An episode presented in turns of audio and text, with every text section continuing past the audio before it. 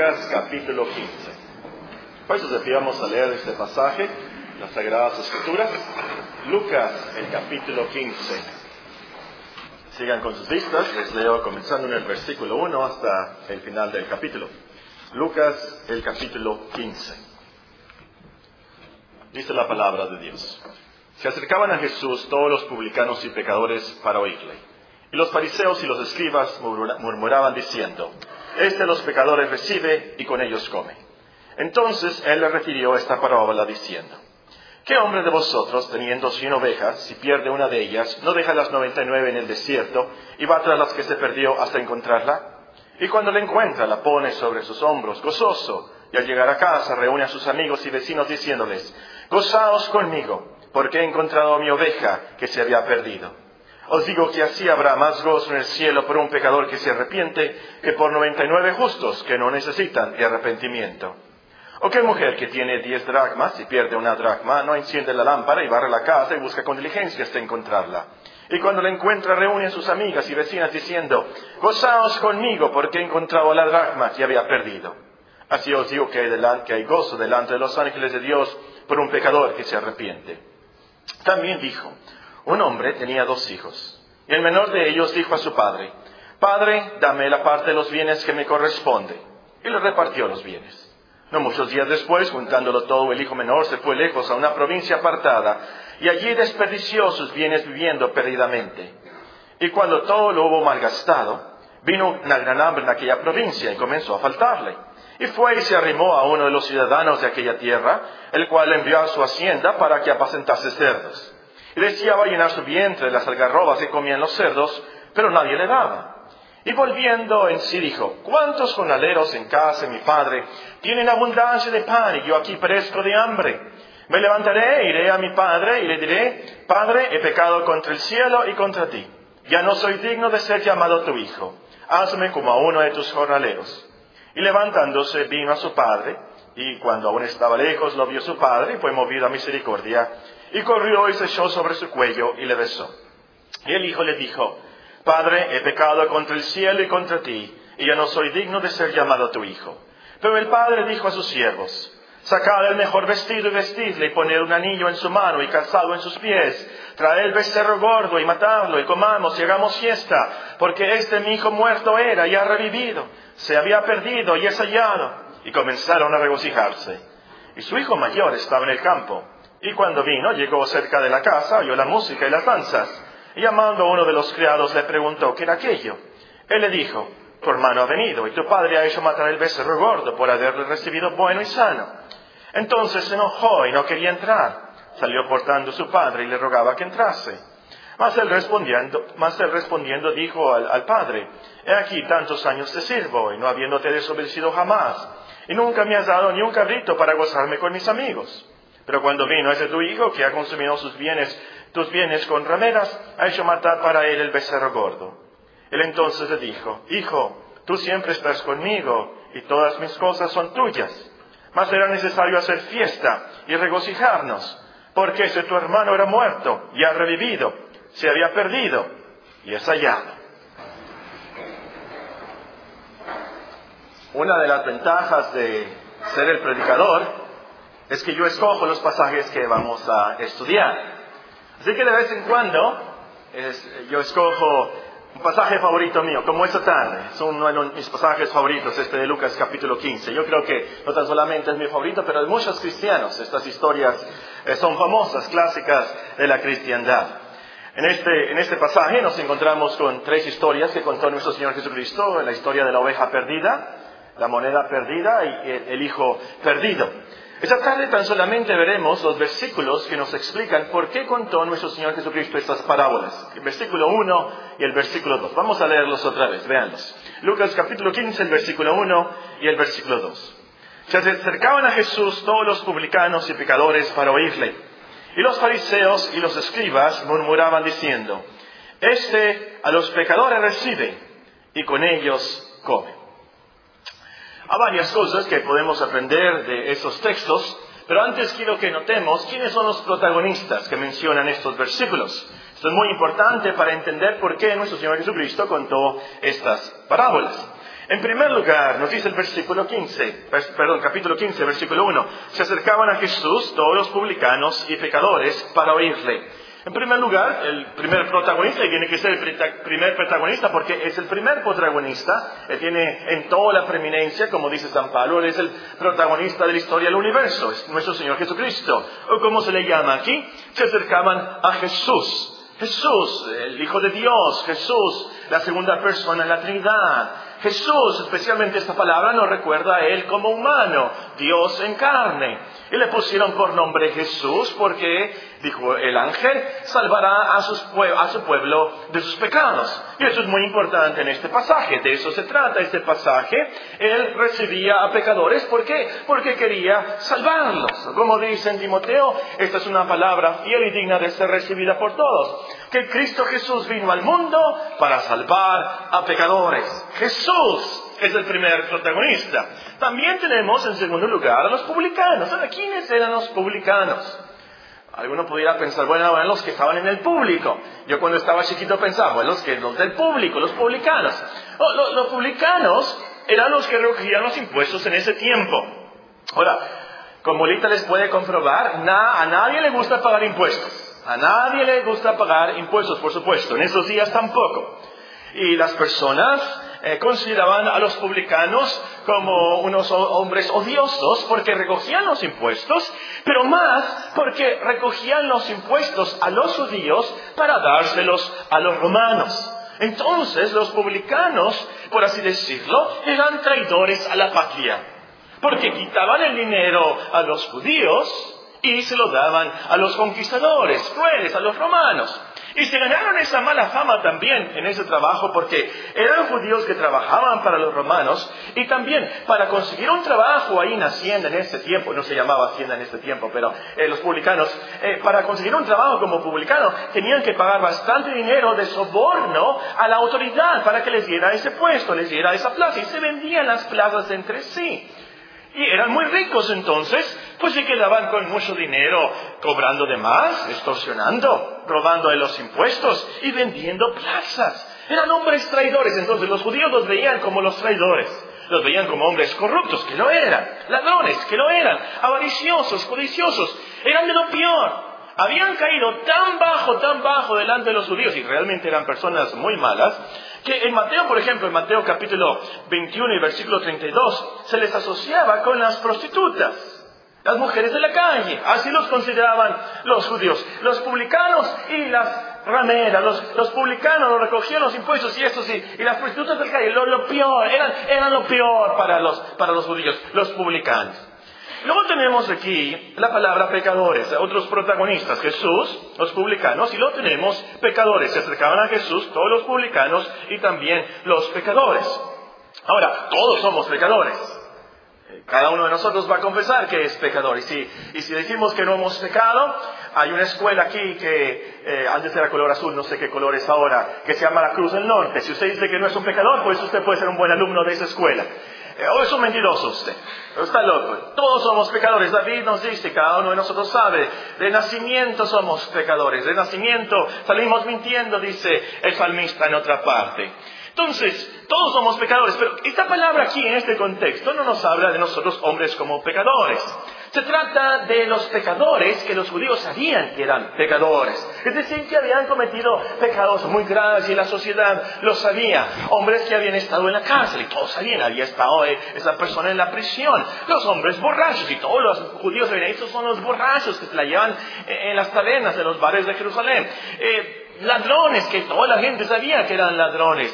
Mujeres sorprendidas en adulterio y todos sabían, esa mujer.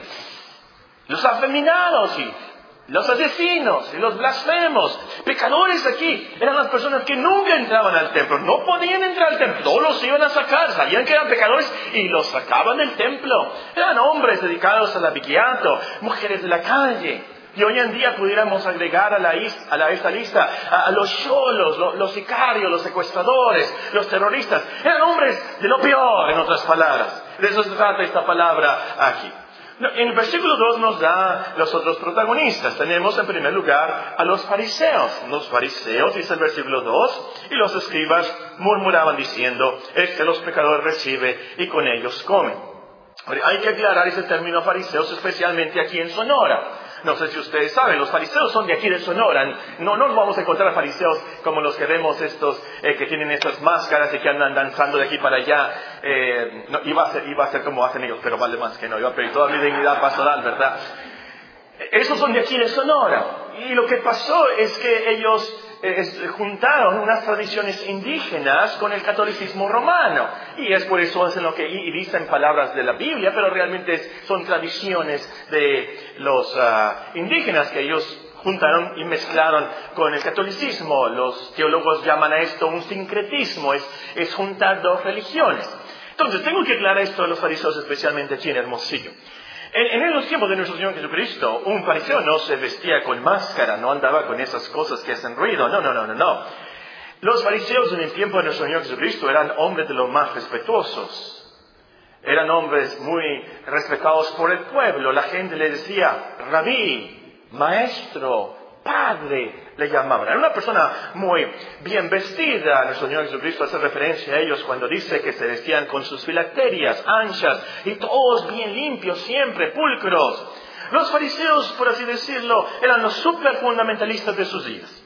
Conocían muy bien la ley de Dios, ortodoxos en su doctrina, muy estrictos en su práctica, queriendo agradar a Dios y respetar la ley de Dios, se fueron a los extremos añadiendo ciertas reglas y ciertas tradiciones según sus imaginaciones. Pero para ellos, según ellos, andaban en el camino de la santidad y todos creían que para ser santo uno tenía que ser fariseo. De hecho, los hombres más sabios de ese tiempo, los hombres que querían ser santos, se hacían fariseos. Muchos de ellos eran sacerdotes en el templo.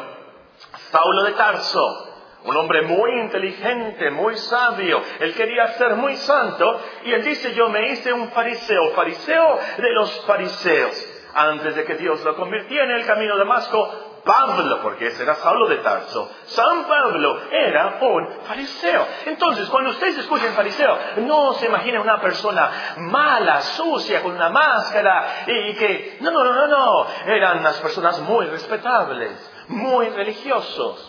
Y luego tenemos a otros religiosos aquí en el versículo, los protagonistas, los escribas. Escribas. Ahora, los escribas, literalmente, ciertamente, tenían que ver con escribir, porque al principio eso de lo que hacían, escribían, copiaban la ley de Dios. En esos tiempos no había imprenta, así que cada copia tenía que hacerse a mano y los escribas se dedicaban a eso. Pero se convirtieron en los abogados, esencialmente eran, eran ellos los que tenían eh, la responsabilidad de cuidar la ley de Dios, su transmisión, pero también eran los expertos en interpretar la ley de Dios.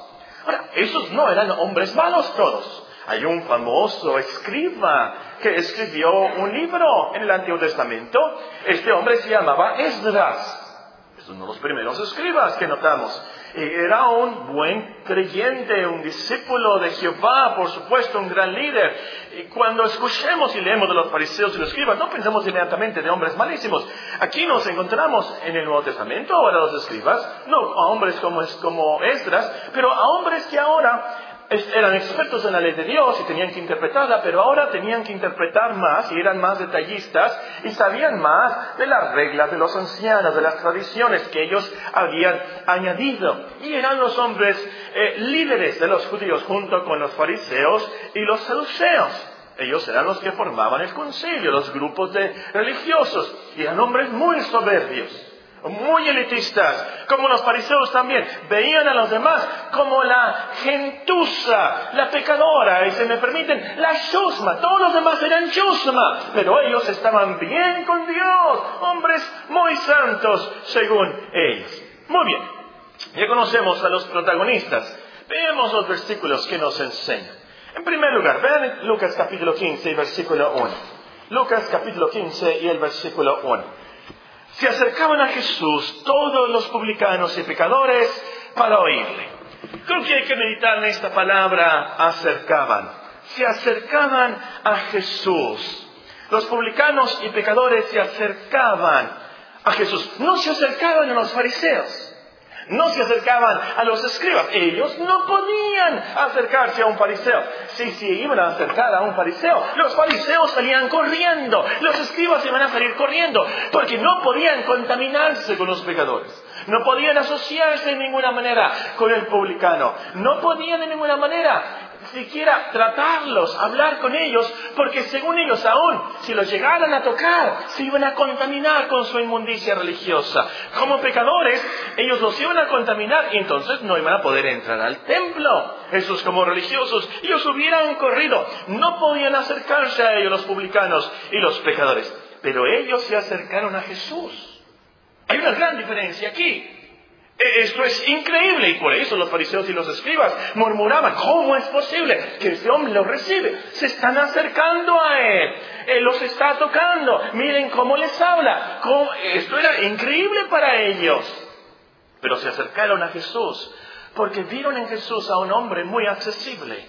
De hecho, si leemos los evangelios, nos vamos a encontrar que cualquier persona que se acercaba a él, él la recibía un hombre leproso. Los fariseos y los escribas hubieran salido corriendo. ¡Un leproso! ¡Me va a contaminar! Pero nuestro Señor Jesucristo recibió a los leprosos. A todos recibió. Cualquier persona que se le acercara. Nicodemo, uno de ellos se acercó. Cristo lo recibió. Un fariseo, como vimos la semana pasada, que nuestro hermano Martínez nos compartió de Lucas también. Y por cierto, cuando anunció el texto y comenzó a decir, busquen en sus Biblias Lucas, me, me asusté porque pensé que ya, me había robado el mensaje de esta noche. Eh, pero nos contó cómo un fariseo, Simón, invitó a nuestro Señor Jesucristo a, su casa. Nuestro Señor Jesucristo aceptó esa invitación de un hipócrita. Increíble, pero cierto. Nuestro Señor Jesucristo era muy accesible. Había algo en sus ojos, había algo en su rostro que hacía que los publicanos y pecadores no le tuvieran miedo. Vean ellos cierta compasión en su rostro y Él lo recibía. Ellos sabían, aunque habían pecado tanto, ellos sabían que Cristo sabía que ellos eran pecadores, pero Él lo recibía y ellos se acercaban a Él. Y creo yo, por supuesto, que los hacía acercarse la invitación que Él les dio. Él dio muchas invitaciones por ejemplo, Él les dijo, venid a mí los que estáis cargados y cansados de vuestros pecados, y yo os haré descansar en el alma. Él les dijo, al que tenga sed, venga. Y ellos entendieron esas invitaciones. Él les daba esperanza a ellos, hablándoles del perdón de Dios. Ellos habían escuchado del Bautista cuando dijo, he aquí el Cordero de Dios que quita el pecado del mundo. Y ellos corrieron a Cristo, se acercaron a Él. Hay esperanza de perdón para mí. Cierto, muy cierto, estas cosas son verdad. Pero saben, a lo último, ellos se acercaron porque Dios los había acercado a Cristo. El Señor nos explica esto en Juan. Vean Juan, el capítulo 6 y el versículo 37. Juan, capítulo 6 y el versículo 37. Juan 6, 37.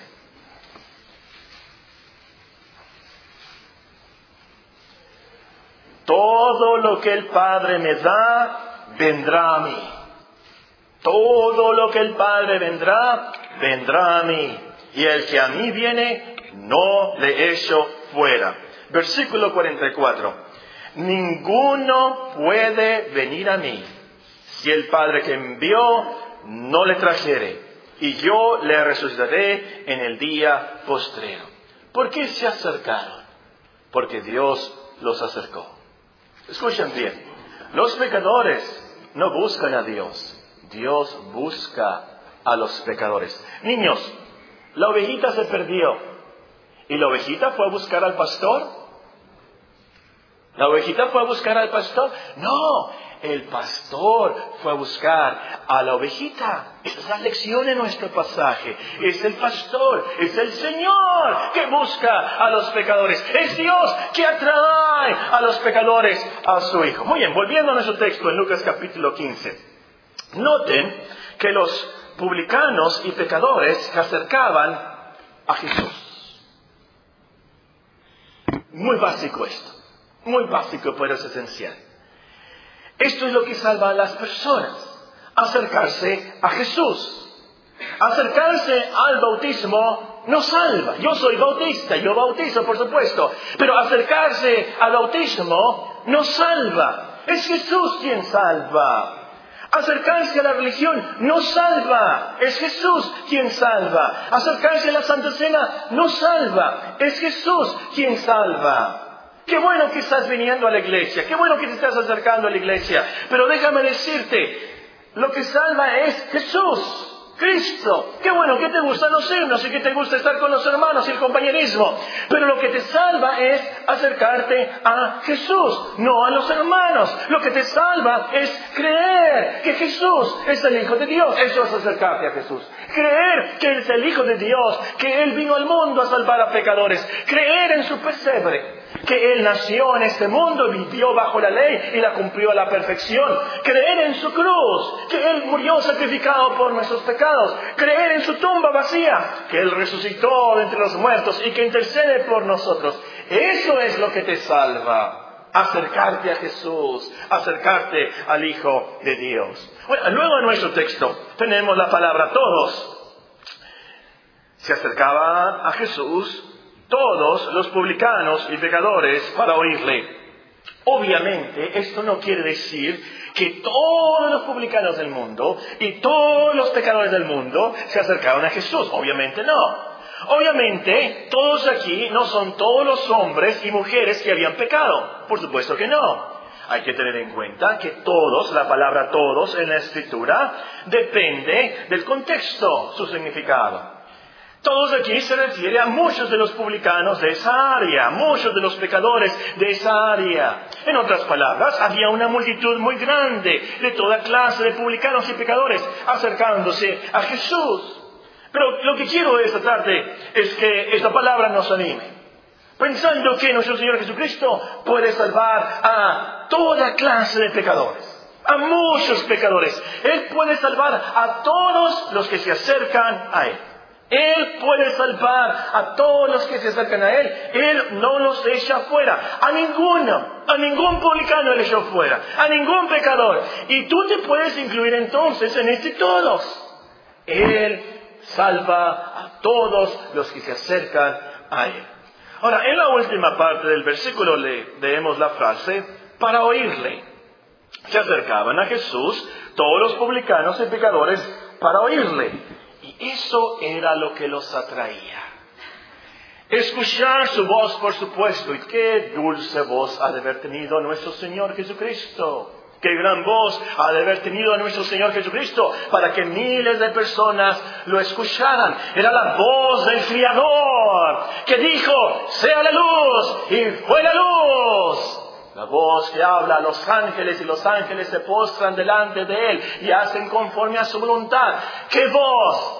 Pero lo que los emocionó a los publicanos y pecadores, como nos dice otro texto, es que Él no hablaba como los escribas. Él no enseñaba como los fariseos. Él hablaba con autoridad. Él hablaba con compasión. Y eso fue lo que los salvó escuchar de Cristo el Evangelio, porque la fe es por el oír y el oír por la palabra de Dios. Y esto es lo que necesita la gente en nuestros días. La gente necesita escuchar, oír el Evangelio. Ellos necesitan oír de Jesús. No necesitan ver dramatizaciones cristianas. No necesitan ver películas cristianas. No necesitan cantar alabanzas con música mundana. La gente, nuestros amigos, necesitan escuchar las palabras de Jesús. Esto es lo que salva, hermanos. Necesitan oír el Evangelio. A mí me da mucha tristeza de otras iglesias, aquí en Hermosillo, que no se está predicando el Evangelio, se está haciendo psicología del mundo, eh, mujeres de éxito, y hombres para acá, y niños para acá, y si tienes este problema, y menos el Evangelio. Lo que salva a la gente, lo que cambia a la gente, es escuchar de Jesús, del Salvador, y nosotros, hermanos, Compartamos nuestro testimonio, qué bueno si compartimos el testimonio.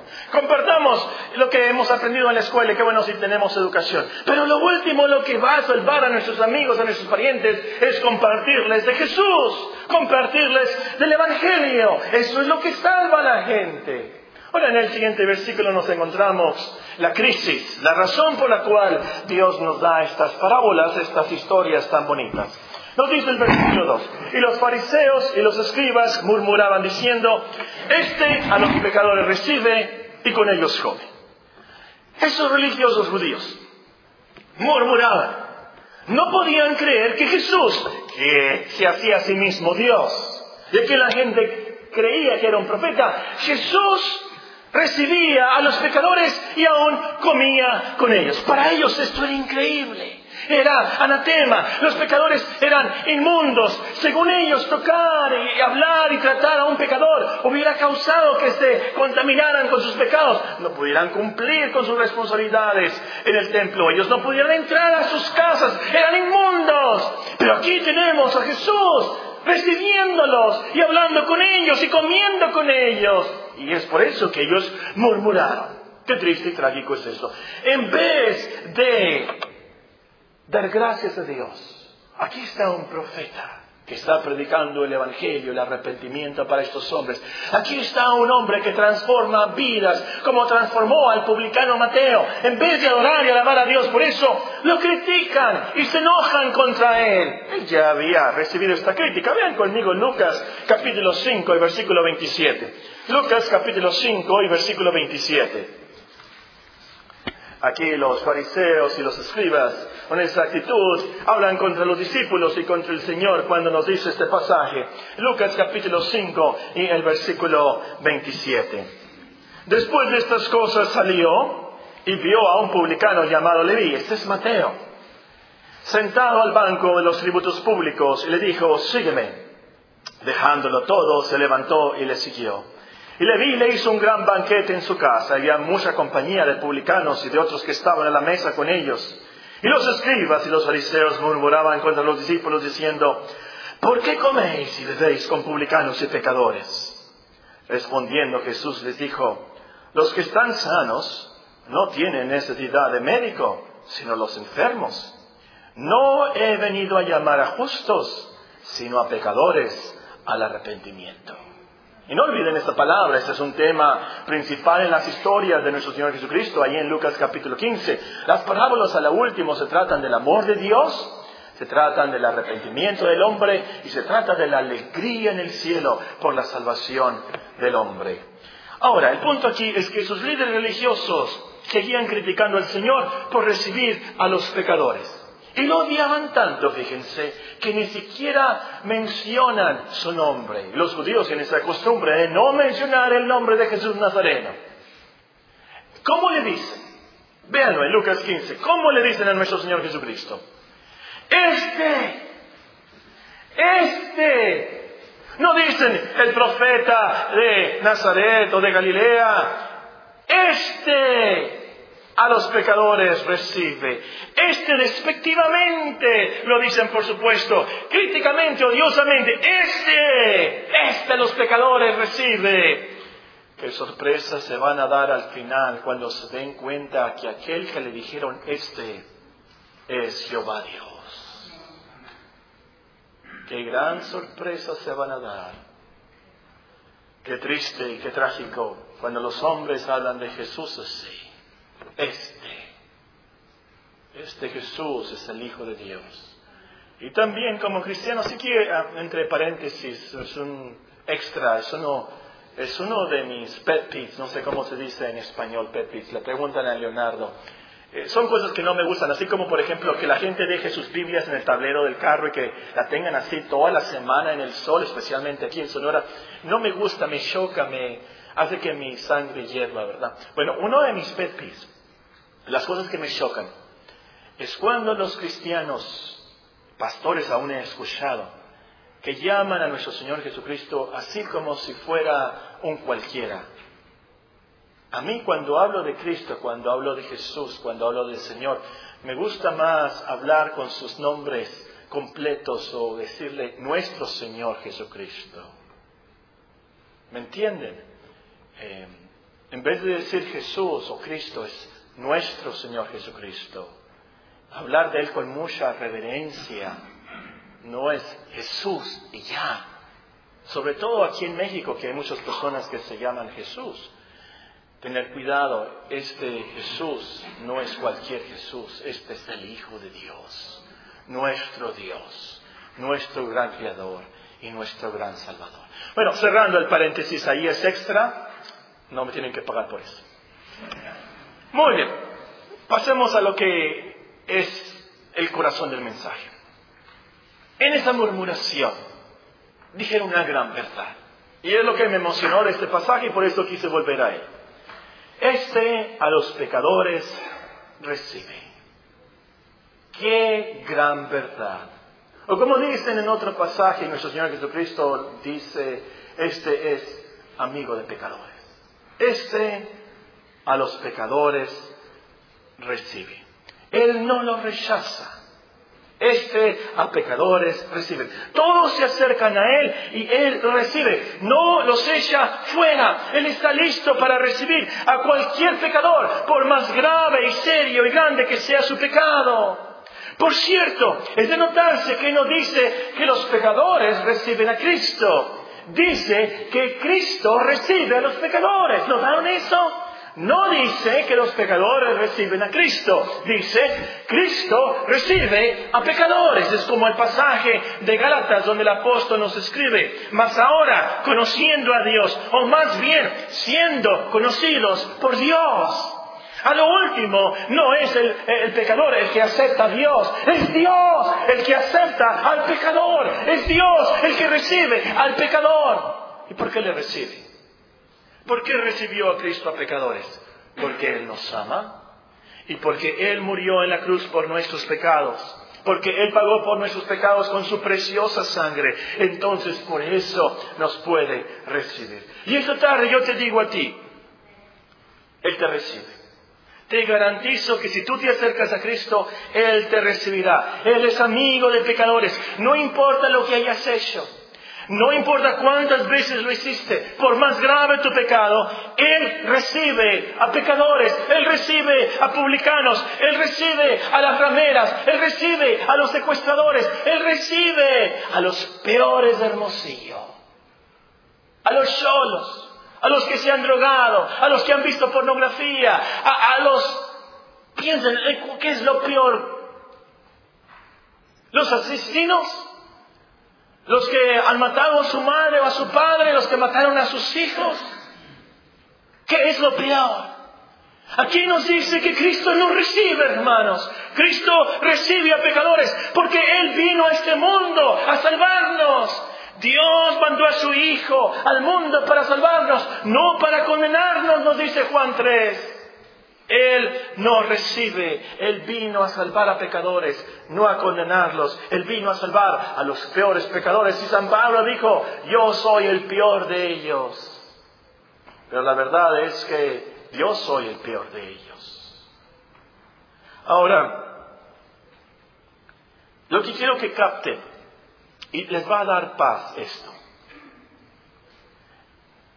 es que cuando usted se reconoce que es un pecador, un pecador crónico, y reconoce que Cristo nos recibe así, como pecadores, tales como somos de pecadores, va a encontrar paz.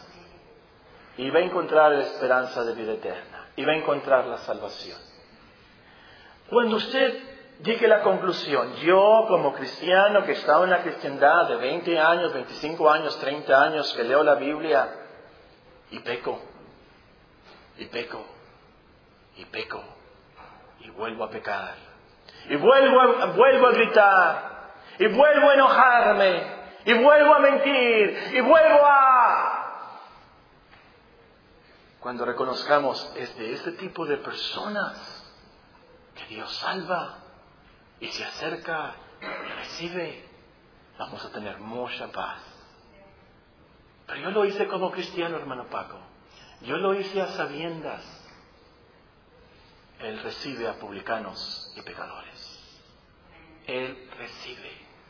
Ahora la última frase del versículo dice, aquí está una gran promesa también. Y con ellos come. Los fariseos y los escribas murmuraban diciendo, este los pecadores recibe y con ellos come comer para ellos era el acabose. ¿Cómo que también come con ellos? Para un podía comer con otra persona, era considerarla un amigo que tenía comunión con él. Es por eso que San Pedro se metió en muchos problemas cuando en Hechos capítulo 11 eh, eh, él relata que comió con los gentiles. Y es por eso que la, la, promesa de Apocalipsis 3 es una tremenda y maravillosa promesa. Cristo nos dice, he aquí yo estoy a la puerta y llamo. Si alguno oye mi voz y abre la puerta, entraré a él y sanaré con él y él conmigo. Y yo te digo esta tarde, esta promesa sigue vigente. El Señor te invita a tener comunión con Él. Él te recibe. Acércate a Él. Escúchale a Él. Él tiene palabras de esperanza. Él tiene palabras de vida eterna. Se acercaban a Jesús todos los publicanos y pecadores para oírle. Y los fariseos y los escribas murmuraban diciendo, este a los pecadores recibe y con ellos come. Terminemos con unas lecciones prácticas. Número uno, si Cristo recibió a pecadores, hermanos, debemos nosotros recibir a pecadores. ¿Sí o no? Claro que sí. No seamos fariseos, hermanos, no seamos como los escribas, tengamos compasión como el Señor. Es que no, no viene bien vestida. Se me hace que este huele a marihuana. No, yo lo vi borracho el otro día. No, no, no, no, no. Es que fuma. Se embarazó antes de la boda. Ya viste, trae un tatuaje. Ah, es que, hermanos, recibamos a pecadores. Recibamos a pecadores. Compartámosles el amor de Cristo. Y más, mucho más si son nuestros parientes. Mucho más si es nuestro esposo, nuestra madre, nuestro padre, nuestro hijo, nuestro tío, nuestro hermano. Tengamos mucha paciencia, mucha compasión, mucha misericordia por los pecadores. Oremos por ellos, compartámosles el Evangelio. Seamos como Cristo. Número dos, hermanos, debemos reconocer que somos pecadores. Él vino a sanar a los enfermos. Él no vino a sanar a los que no necesitan médico. Él no vino, como dijo en el pasaje de Lucas 5, Él no vino a llamar a los justos. Él vino a llamar a los pecadores al arrepentimiento. Si usted no está enfermo en el alma, si usted no es un pecador, Él no lo va a salvar. Escúchame bien, Dios no te va a salvar si no eres pecador. Él no recibe a los mentirosos que dicen que no son pecadores. Entonces, hoy, hoy, reconoce tu pecado y corre a Cristo. Hoy, arrepiéntete y cree el Evangelio. Una vez más les digo, hay una gran paz cuando nos reconocemos pecadores ante Dios. Pecadores crónicos, pecadores cristianos. Hay una gran paz cuando nos postramos al Señor y decimos, como el publicano y como el publicano oró, Señor, ten misericordia de mí, Señor, sé propicio a mí, pecador. Eso es lo que nos justifica. Yo te digo a ti, cristiano, reconoce esta verdad, capta esta verdad, vive una vida de arrepentimiento, por supuesto, pero como pecador, tal como eres, como pecador, ve a Cristo y Él te salva. Ese es el cristianismo a lo último. Ningún cristiano vive la perfección. Ningún cristiano ora como debe de orar. Ningún cristiano lee la Biblia como debe de leerla. Ningún cristiano canta y alaba y testifica y todas las demás cosas de la cristiandad básica. Ningún cristiano cumple con la ley de Dios a la perfección. Ninguno de nosotros. Es cuando nos reconocemos, soy un pecador, un mentiroso, tengo malos pensamientos, tengo estos rencores, tengo estas codicias, tengo... Soy tan incrédulo. Y vamos así como pecadores. Es cuando Cristo nos recibe y nos salva. Pero si tú dices, yo, yo no soy como ellos, yo sí estoy bien, entonces entonces Cristo no te recibe, Cristo no te salva. Tienes que declararte y confesar, soy un pecador, estoy enfermo, Necesito el médico. Número tres. Debemos creer que Cristo nos recibe.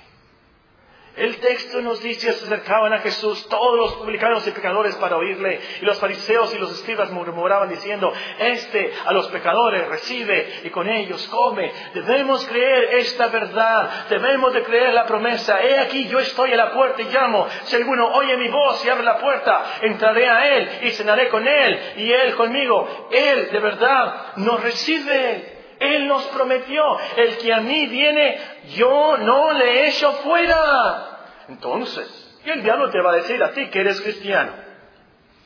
El diablo no le dice esas cosas a los que no son cristianos. El diablo le dice esas cosas a los que son cristianos. Te va a decir el diablo y te va a acusar. Cristo no escucha tu oración. Cristo no te recibe. Tú eres muy pecador. Tú sabes mucho, hiciste esas cosas a sabiendas, tú llevas años en la cristiandad, tú eres muy pecador. Tú contéstale, Cristo recibe a pecadores. Cristo recibe a pecadores. Cristo vino al mundo a salvar a pecadores. Dile al diablo, es cierto, soy pecador, pero Cristo recibe a pecadores. Él ama y murió en la cruz por pecadores. Sal de esta iglesia con esa actitud y saldrás justificado. Sal de esta iglesia pensando, es cierto, soy muy pecador, muy pecador, pero Cristo me recibe. Hay una historia, creo que ya se las conté, acerca de el autor de Sublime Gracia, John Newton, ya anciano, y ustedes conocen la historia, es una tremenda historia la de este hombre, cómo Dios lo convirtió de, era un traficante de esclavos, y se los secuestraba, los robaba, por supuesto, y los vendía.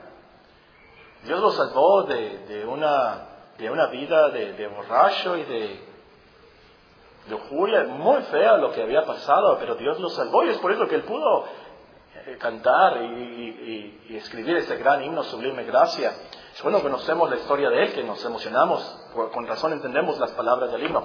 El caso es que él murió anciano, él murió anciano eh, bastante, eh, no, no creo que haya tenido Alzheimer, a lo mejor, bastante senil. El caso es que él murió diciendo estas palabras. No me puedo acordar de mucho, pero una cosa me acuerdo yo soy un gran pecador, pero Cristo es un gran Salvador. Dale estas puertas así. Vive con alegría. Es cierto. Es cierto, soy pecador, pero Cristo es un gran Salvador. Él me recibe.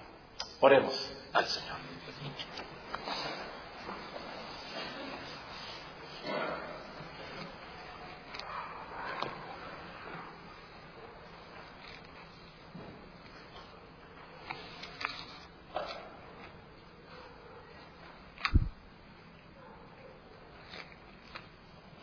Padre Celestial, te alabamos y te adoramos por tu gran salvación.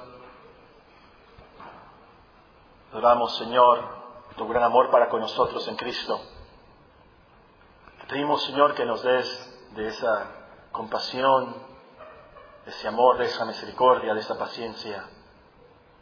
Vivir esta semana, que vivamos vidas de arrepentimiento, sobre todo de gozo y alegría porque nos has encontrado y nos has salvado. Te pedimos, Señor, que podamos compartir este Evangelio, sobre todo con nuestros amigos, los compañeros en la escuela, compañeros del trabajo que son pecadores.